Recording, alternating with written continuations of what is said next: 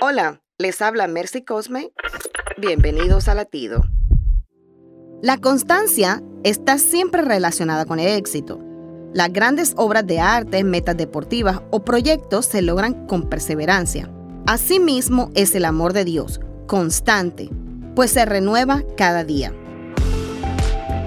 Primera Corintios 15:58 dice, Por lo tanto, mis queridos hermanos, manténganse firmes y constantes creciendo siempre en la obra del Señor, consistentes de que su trabajo en el Señor no es en vano.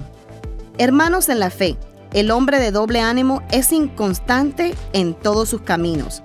Así que adopta la constancia como estilo de vida para ti, pues Dios espera que sus hijos practiquen esta regla que conduce al éxito espiritual. Latido les llega a través del ejército de salvación.